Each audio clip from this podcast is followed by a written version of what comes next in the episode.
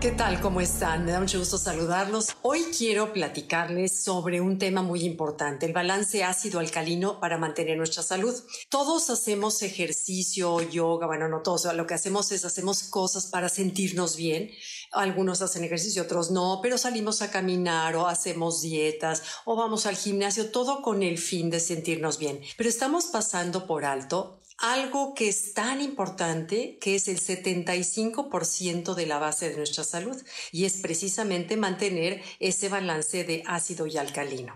Ya Hipócrates 600 años antes de Cristo lo decía, que la base, la raíz de la salud es mantener los alimentos en balance y él decía que los alimentos sean tu medicina y que tu medicina sean los alimentos. ¿Y a qué balance se refiere? Exactamente al balance que te comento de ácido y alcalino. ¿Qué produce ¿O por qué es importante? Porque las células de la sangre necesitan un equilibrio perfecto para mantener en salud todos los órganos y ese equilibrio es un pH de 7.4 alrededor. Y cualquier cosita altera eso, ese balance, ese equilibrio de la sangre, del pH, y produce enfermedades o la muerte incluso.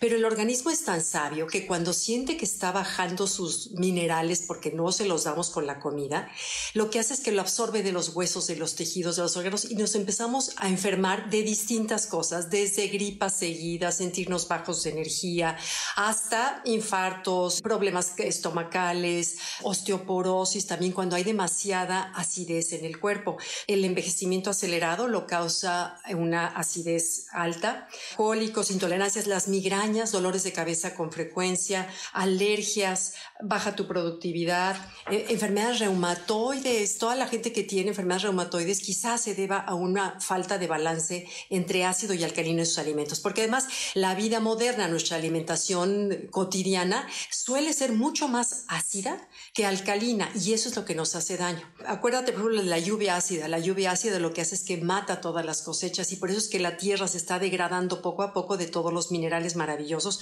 porque nosotros estamos produciendo la lluvia ácida. Entonces, ácido no es bueno. ¿Qué es lo que es ácido?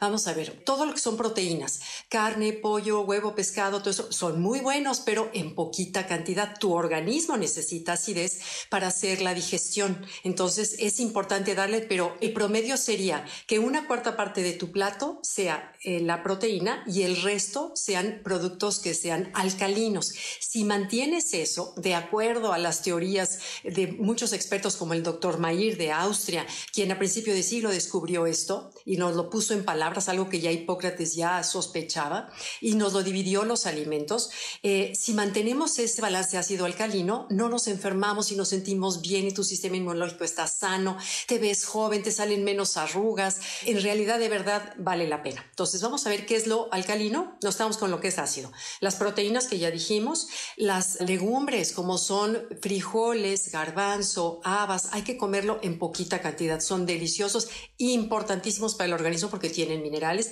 pero en poquita cantidad por su acidez. Después, el alcohol, el café, nicotina, las grasas animales y el azúcar. El azúcar es como en todos lados y todos los nutriólogos, no importa la corriente, afirman que el azúcar es el principal enemigo de nuestro organismo y en este caso también porque es totalmente ácida. Y todo lo que son harinas refinadas y postres todo eso son ácidos. Entonces está bien tomarlos porque la vida es la vida, pero de pronto en poquito. O si un día comiste muchas cosas ácidas, procura en la noche cenar alcalino o al día siguiente tener una dieta un poquito más cuidada de alcalino. ¿Qué es lo alcalino?